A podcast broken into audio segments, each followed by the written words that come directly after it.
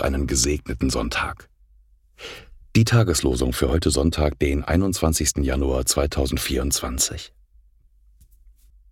Haben wir Gutes empfangen von Gott und sollten das Böse nicht auch annehmen? Hiob 2, Vers 10. Wir wissen aber, dass denen, die Gott lieben, alle Dinge zum Besten dienen, denen, die nach seinem Ratschluss berufen sind. Römer 8, Vers 28. Die Losungen werden herausgegeben von der Evangelischen Brüderunität Brüdergemeine.